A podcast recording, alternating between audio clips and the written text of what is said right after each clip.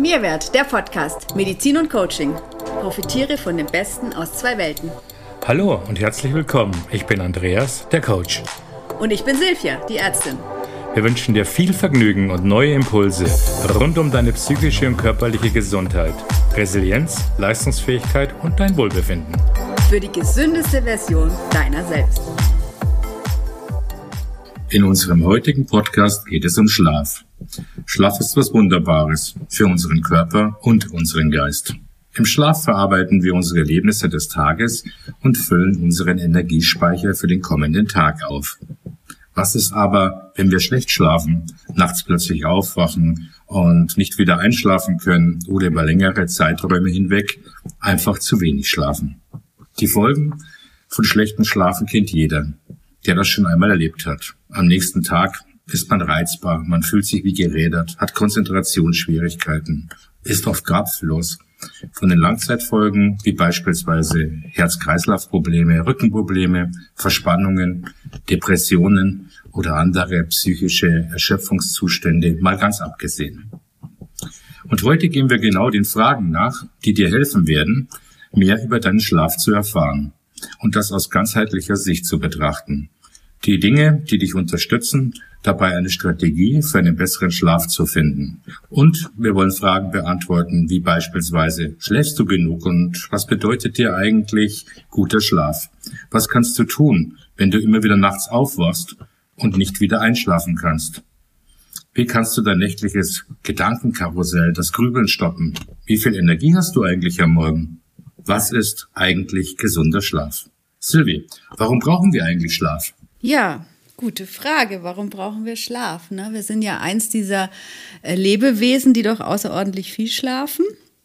Nicht unbedingt üblich, aber wir brauchen tatsächlich, das menschliche Gehirn braucht den Schlaf zur Regeneration in erster Linie. Ne? Also für die Erholung der Nervenzellen, Aufbau, für die Reparatur. Es ist halt einfach so, dass wir nach 16 Stunden wach sein, unsere Kapazität der Nervenzellen im menschlichen Gehirn nahezu erschöpft ist.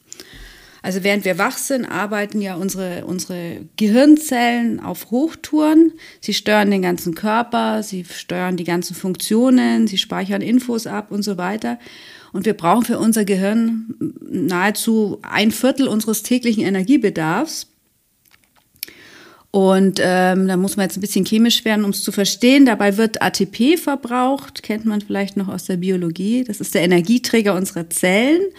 Und wenn wir wiederum viel ATP verbrauchen, dann wird sogenanntes Adenosin frei und das bremst unser erregendes Glutamat, was uns sonst so wach hält.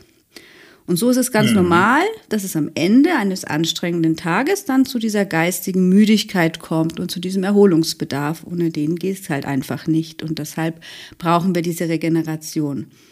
Und im Schlaf, wenn wir dann schlafen, nutzen wir die Zeit eigentlich, um alles so zu verarbeiten, was wir im Laufe des Tages an Informationen zu uns genommen haben. Also es wird zum Beispiel auch koordiniert, was wird im Langzeitgedächtnis abgelegt, was im Kurzzeitgedächtnis. Und ähm, wir haben ja verschiedene Schlafphasen, die wir nur vielleicht mal kurz anreißen wollen. Also die sogenannte REM- und Non-REM-Schlafphase hat wahrscheinlich auch schon jeder mal gehört.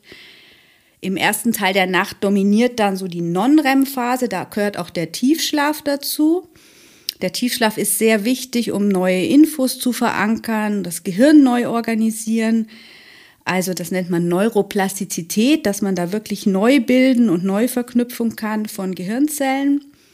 Auch die Albträume sind im, im, im, im REM-Schlaf vorhanden. Und auch Gefühle sind da vorhanden, wie Angst. Und dann gibt es eben noch den REM-Schlaf von Rapid Eye Movement. Das kennt wahrscheinlich auch jeder, dieses, äh, wenn, die, wenn die Augen so schnell hin und her gehen im Schlaf. Ne?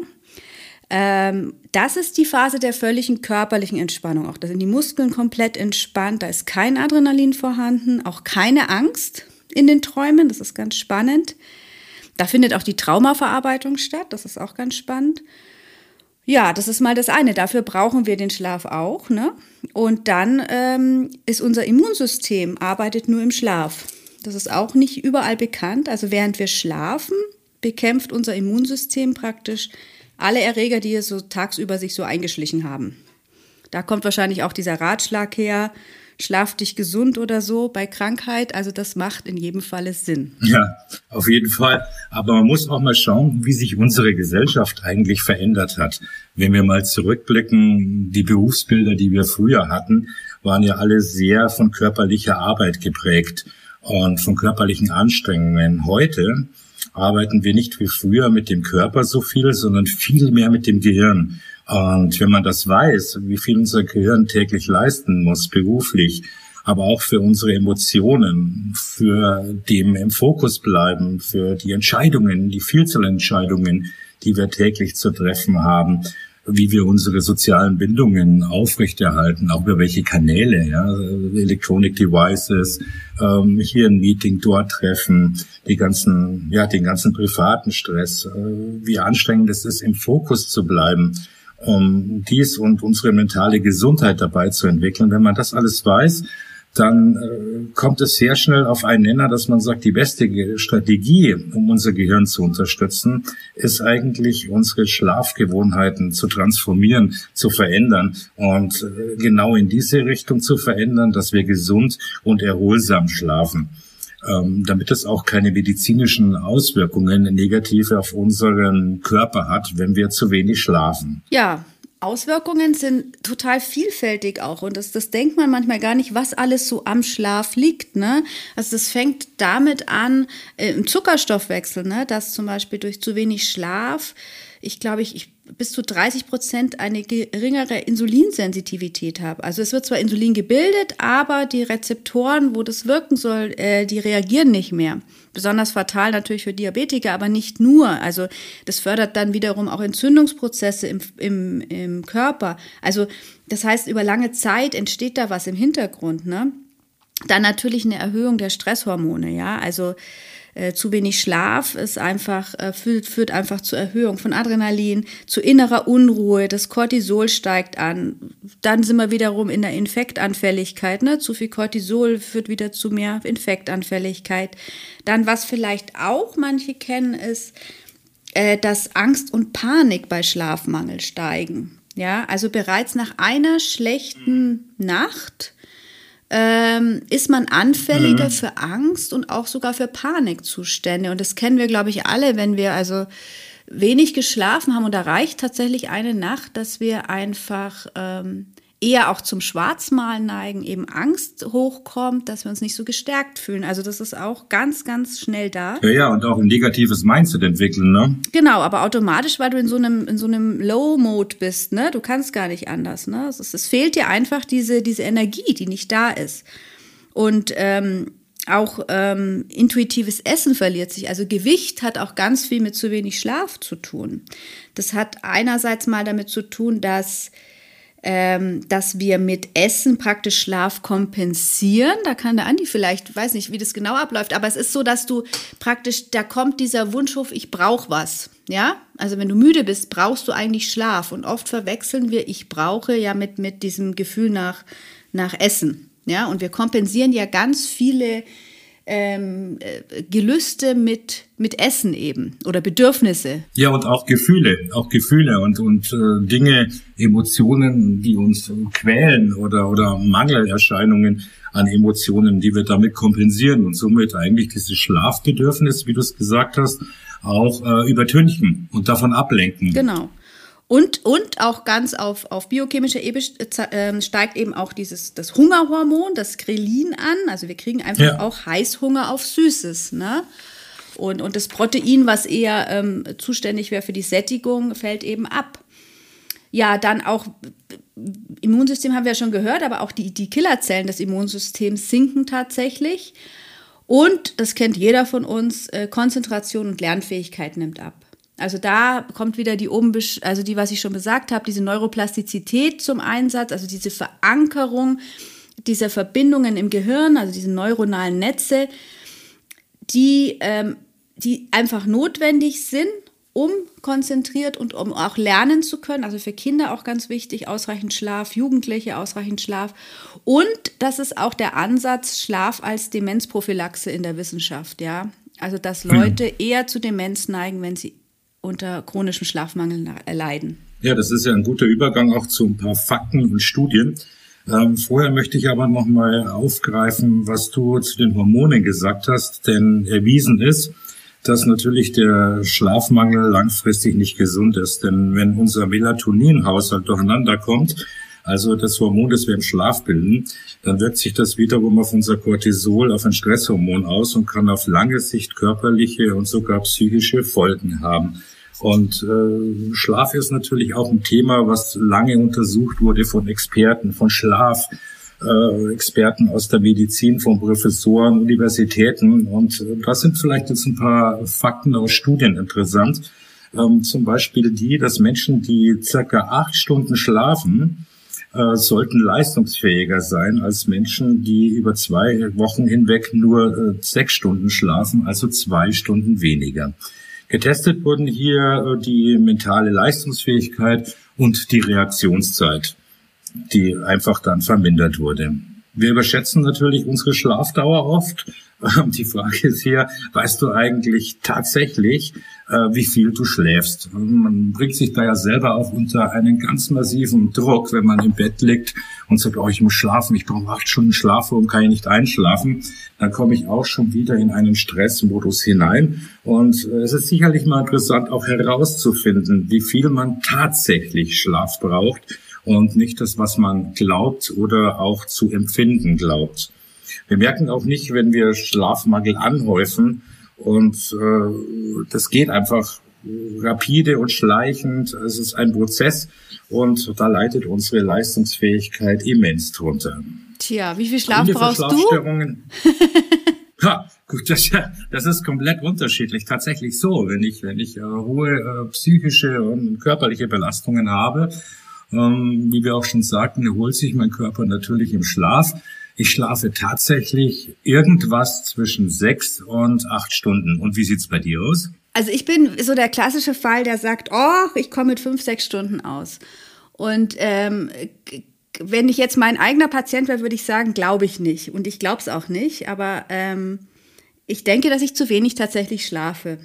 Also ähm, das ist echt spannend. Also man sollte ja wirklich mal, man kann das ja ausprobieren, mal wirklich, wie lange würde ich schlafen, was sich aber erst nach vielen Tagen einpendelt, wenn man einfach erstmal wieder in den Rhythmus kommt. Aber ich glaube, dieses, was du genannt hast, diesen Fakt, dass man meistens denkt, man braucht weniger Schlaf, als man tatsächlich braucht, weil es eben so ein schleichender Prozess ist, ist ein großes, großes Thema, da mal genau hinzugucken. Ja, gut. Was sind Gründe für Schlafstörungen? Da haben wir auch ähm, vielfältige Gründe natürlich. Und es ist mir ganz wichtig, dass natürlich, wenn, wenn ihr unter chronischen Schlafstörungen leidet, dass ihr euch wirklich mal an den Arzt wendet oder so. Also da, da gibt es eben, äh, das sollte auf alle Fälle abgeklärt werden, weil ja nicht nur die Leistungsfähigkeit leidet, sondern natürlich die Gesundheit auch auf körperlicher, organischer Ebene, ja. Und ähm, ein häufiger Grund ist eben einfach Stress, ganz pauschal mal Stress. Das heißt ein Ungleichgewicht in unserem Hormonsystem, in unserem autonomen Nervensystem, ähm, das, das einfach unseren ganzen Schlafrhythmus stört. Oft merkt man das eben, wenn man morgens nicht erholt ist. Das liegt, kann zum einen eben daran liegen, dass der Adrenalinspiegel nachts einfach zu hoch war und dass, es, dass der einfach nicht runterkam. Also das ist auch eine häufige Störung dass, dass man einfach das, dieses, dieses autonome Nervensystem, diesen Sympathikus, Parasympathikus nicht mehr regulieren kann und dann bleibt man eben in diesem Adrenalinpegel.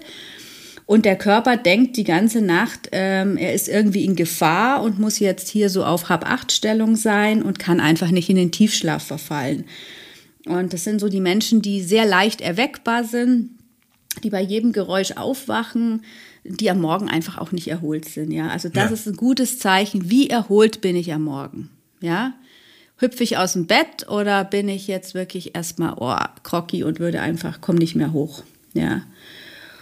Und ähm, natürlich kann aber auch zum Beispiel Hormonschwankungen bei Frauen Einflüsse haben. Also auch da sollte man als Frau immer mal dran denken und vielleicht einen Gynäkologen, eine Gynäkologin aufsuchen bei anhaltenden Schlafstörungen.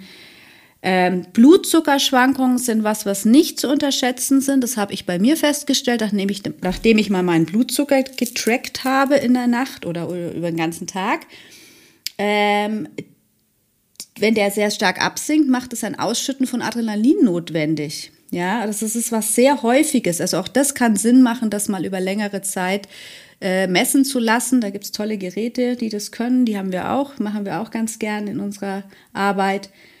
Ja, so, so solche Dinge. Andi, hast du noch Gründe?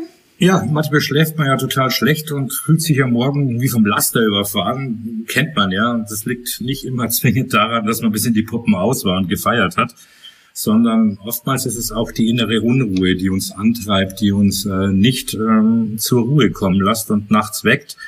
Ähm, einfach uns auch Probleme macht beim Einschlafen. Und ich nenne das immer das Gedankenkarussell. Wenn sich das anfängt zu drehen, ähm, dann ist es oft wahnsinnig schwer, es abzuschalten. Man ist ja schnell mal in Gedanken am nächsten Tag. Ne? Projekt, ein Job, das eigentlich loslässt, von dem man sich nicht abgrenzen kann zum Einschlafen.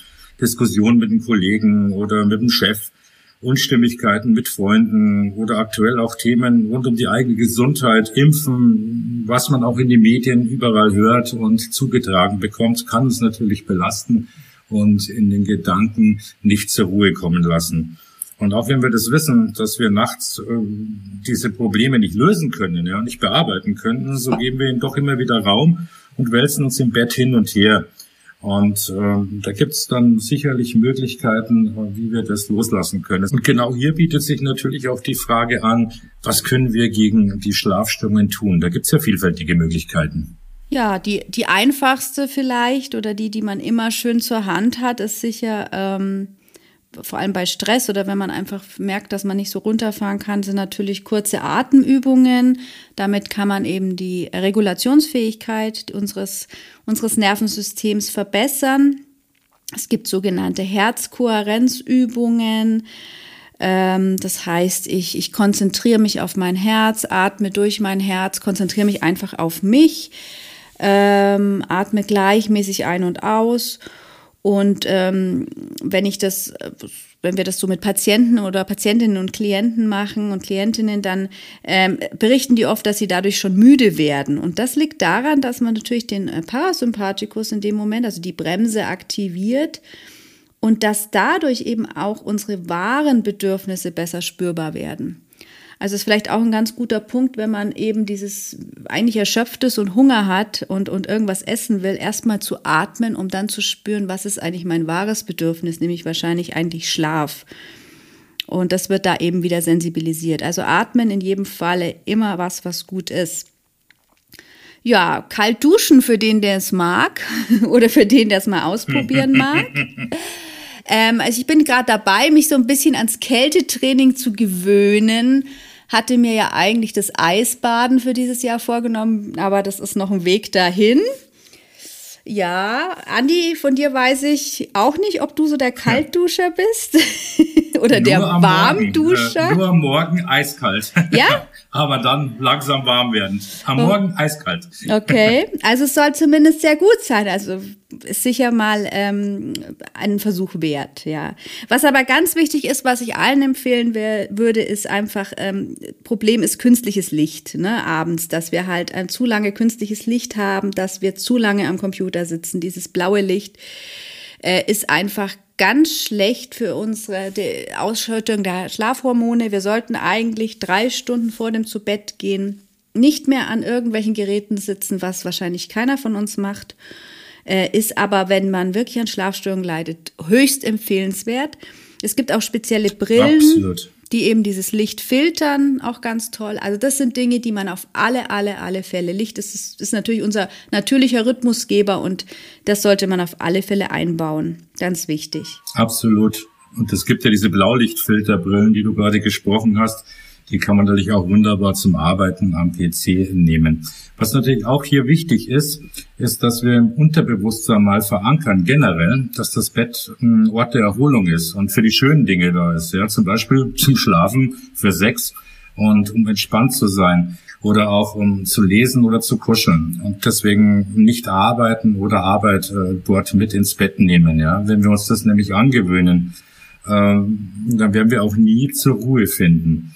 Wenn wir uns hingegen aber angewöhnen, ausschließlich die schönen Dinge mit ins Bett zu nehmen und dort zu machen, dann lernt unser Unterbewusstsein sehr schnell, dass das Bett, ich nenne das mal ein sogenannter Happy Place ist. Und genau diese entspannenden Dinge sollte man dann auch im Bett machen und so sein Unterbewusstsein lernen und füttern, anstatt an Arbeit zu denken, zu grübeln oder eben auch mit den elektronischen Geräten im Bett die Zeit zu bringen. Und du hast es ja schon gesagt, äh, vor dem Zubettgehen sollte man sich Zeit nehmen, ähm, abzugrenzen, die das Smartphone hinlegen, äh, die ganze Geschichte. Man sollte aber auch vor dem zu Bett gehen zum Beispiel eine halbe Stunde sich wirklich nehmen, um über den vergangenen Tag nachzudenken und diese Gedanken vielleicht auch aufzuschreiben. Das fördert nämlich das Loslassen der Gedanken und hilft tatsächlich ein Ende des Tages zu finden, um so auch wieder gegen das äh, zuvor beschriebene Gedankenkarussell zu arbeiten. Aber es gibt ja noch mehr. Es gibt noch mehr. Ich finde auch, also Happy Place finde ich ja ganz schöner, schönes Wort. Ne? Auch, auch so Diskussionen sollten draußen bleiben, finde ich immer aus dem Schlafzimmer. Ja. Ne? Also falls da noch jemand daneben liegt oder so. Ähm, auch solche Sachen sind unheimlich förderlich. Und ich glaube, was auch wichtig ist, dass man sich nicht zum Schlafen zwingt. Also, dass man sich schon hinlegt, dass man auch den Raum komplett abdunkelt. Man darf auch leichte, leichte Literatur lesen, aber wirklich leichte Sachen, ja, nicht jetzt wieder den Krimi rauskramen. Ähm, und dann auch mal dieses Zulassen des Nichtschlafens, aber trotzdem liegen zu bleiben, ähm, im Dunkeln auch die Augen vielleicht offen zu halten oder so. Da gibt's verschiedene Techniken, aber auf mhm. alle Fälle sich nicht die ganze Zeit überlegen, ich muss jetzt schlafen, ich muss jetzt schlafen. Das ist natürlich sehr kontraproduktiv. Ähm, was auch gut ist, ist ein bisschen mal seine Ernährung zu hinterfragen am Abend, ne? Weil man sollte ja eigentlich abends erst mal zwei Stunden vorher, bevor man ins Bett geht, gar nichts mehr essen. Und ähm, wenn dann was Leichtes, also Suppen sind angebracht, gerade jetzt um diese Jahreszeit, warme Suppen am Abend, leichte Gemüsesuppen, sowas in der Art. Und was man auf keinen Fall eigentlich abends zu sich nehmen sollte, ist Alkohol, fettes, süßes, Rohkost ist auch eher kontraproduktiv. Und es sind ja genau die Dinge, die wir natürlich abends knabbern, ne? Die Schokolade wird rausgekramt, die Chips, das Gläschen Wein, ne? Also da auch mal hingucken. Was auch noch ähm, ein Thema ist, ist Sport. Also Sport generell, wenn ich Sport mache, tut mir das sehr gut für meinen Schlafrhythmus. Was aber sehr kontraproduktiv sein kann, ist Sport am Abend, weil ich halt mein Adrenalin, Adrenalinpegel wieder hoch ähm, heize. Ne? Also ich bin auch jemand, der nachts um elf noch anfängt, Sport zu machen. Ähm, und danach halt topfit bin. Das ist oft ein Problem, warum ich dann nicht mehr schlafen kann. Ich mache es immer, weil ich. Das ist doch super, wenn man nicht schlafen will. Genau, ist super, wenn man nicht wenn man schlafen will. aber äh, ich mache es halt meistens wegen Zeit, weil es ja abends dann so schön reinpasst. Und aber ich bin halt regelmäßig dann fit danach. Ne? Also es ist nicht empfehlenswert. Eher morgens oder mittags in die Mittagspause legen macht schon mal sehr viel Sinn. Ja, ähm, was auch noch ganz spannend ist, ist, ist die Nasen- und Mundatmung natürlich. Also es ist besser, wenn man ähm, durch die Nase atmet. Das ist besser für die Sauerstoff, es ist besser für die Schleimhäute. Es hat verschiedene positive Effekte. Ähm, ist jetzt kein, keine Empfehlung, die man vielleicht sofort nachmachen muss, aber es, ist, es wird zumindest diskutiert, das sogenannte Maustapping, also dass man sich, da gibt es spezielle Pflaster, auch für Schnarcher, ähm, sich den Mund zuzukleben. Also die Pflaster sind so arrangiert, dass man jederzeit den Mund natürlich öffnen kann. Ähm, wenn das notwendig ist, aber gerade so in der Biohacking-Szene sehr beliebt und ähm, sehr erfolgreich angewendet, aber natürlich wissenschaftlich noch umstritten. Ähm, Koffein natürlich auch weglassen, das habe ich gar nicht erwähnt, aber das sollte selbstverständlich sein. Ähm, was auch ganz hilfreich sein kann, ist ein gutes Öl am Abend, ein bis zwei Esslöffel Öl zu nehmen. Das hat wieder was mit dem äh, Blutzuckerspiegel zu tun. Also ich empfehle da so ein MCT-Öl oder auch Kokosöl oder auch äh, Leinöl. Also das kann ähm, dem, diesen Blutzuckerschwankungen entgegenwirken, ganz gut sein, wenn man das abends mal macht. Ist in jedem Falle einen Versuch wert. Ja, Fällt mir sonst noch was ein? Ja, ja meine Lieblings. Deine Matte. Genau, mein Lieblings, also mein Lieblingstool zum Einschlafen ist tatsächlich meine Akupressurmatte, diese Shakti-Mat. Ähm, also die, die liebe ich sehr. Ne? Da wird erstmal das System so ein bisschen sensorisch überreizt und dann ähm, ist es aber, also ich, ich komme da wahnsinnig gut runter damit. Also ich habe es schon vielen empfohlen. Ein Versuch ist es in jedem Falle wert, ja. das, das auf jeden Fall. Aber wie gesagt, auch wenn es dein Lieblingstool ist zur Entspannung oder auch für den Schlaf, wie du jetzt gesagt hast, wenn man tatsächlich Schlafstörungen hat, äh, Probleme mit dem Einschlafen, dann ist es auf jeden Fall empfehlenswert, äh, dieses Thema mit einem Arzt zu besprechen, ja, und ähm, mal ganz genau drauf zu sehen. Ja, also anhaltender chronischer Schlafmangel ist einfach gefährlich. Für uns ist Schlaf, guter Schlaf, lebenswichtig. Deshalb muss man da dahinter gucken. Ne? Ähm, wenn, wenn, wenn jetzt jemand in die Praxis kommt und Schlafprobleme hat, dann macht es unheimlich Sinn, erstmal Mangelzustände zu messen, ja. Also wir haben, mhm. das können Mangel an Magnesium sein, Folsäure, B-Vitamine, Tryptophan kann eine Rolle spielen, Melatoninspiegel. Das kann, sollte man aber alles gezielt substituieren und einem Fachmann überlassen und die Spiegel messen. Ähm, was man auch ähm, gut machen kann, ist die Herzratenvariabilität messen, womit wir ja dieses autonome Nervensystem eben beurteilen können. Also wie weit ist überhaupt der Sympathikus nicht mehr aktiv nachts oder kommt derjenige gar nicht mehr runter? Und da kann man dann mit gezieltem Training also mit, mit Biofeedback-Methoden eingreifen, mit gezielten Herzkohärenz, Atmungstraining und solchen Geschichten, um eben da wieder eine Flexibilität in dieses System zu bringen. Es macht sicher auch, ähm, mal abgesehen von der HRV-Messung, es gibt ja inzwischen super coole Uhren, die auch den Schlaf überwachen. Ähm, auch das ist äh, was, wo man selber sich mal ein bisschen kontrollieren kann, wie viel schlafe ich eigentlich. Genau, solche Dinge. Also auf alle Fälle, wenn es anhaltend ist, ist, steckt da sicher ein größeres Problem noch dahinter. Absolut. Aber wie gesagt, ähm, wir wollen es auch nicht überdramatisieren, sondern wollten euch heute auch nur ein paar Impulse geben, einen Einblick über dieses äh, auf den ersten Blick doch so einfache, aber tatsächlich sehr komplexe und wirkungsstarke Thema Schlaf geben. Denn äh, am Schluss vielleicht noch ein Tipp was passiert eigentlich, wenn wir uns vornehmen, so schnell wie möglich einzuschlafen, weil wir ja am nächsten Tag fit sein müssen? Genau das Gegenteil. Wir bleiben wach. Wir setzen uns unter Druck. Denn Schlaf, der gehorcht einfach nicht unserem Willen. Wir können ihn nur kommen lassen, sanft kommen lassen. Wir können ihn empfangen. Wir können ihn einladen. Einschlafen bedeutet einfach loslassen.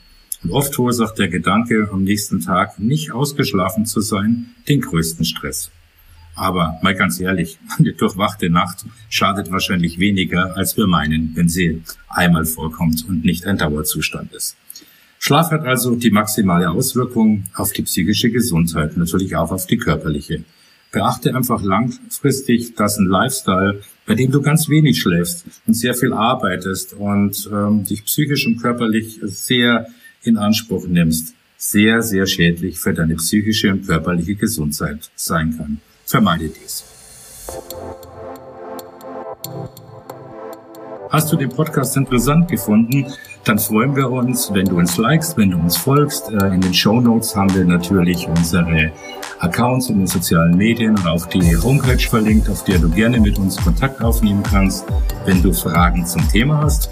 Und ansonsten wünschen wir dir ein wunderschönes Wochenende und hören uns nächste Woche wie gewohnt am Freitag. 小巧